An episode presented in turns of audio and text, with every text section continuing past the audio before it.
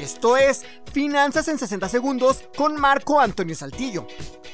Los sedes o certificados de depósito se pueden contratar por distintos montos. Esto de acuerdo a la institución financiera de la que se trate, del plazo que pretendamos dejar ahí nuestro dinero y por supuesto del país donde nos encontremos. Es importante que sepas que deberemos dejar nuestro dinero ahí por el tiempo que el contrato marque.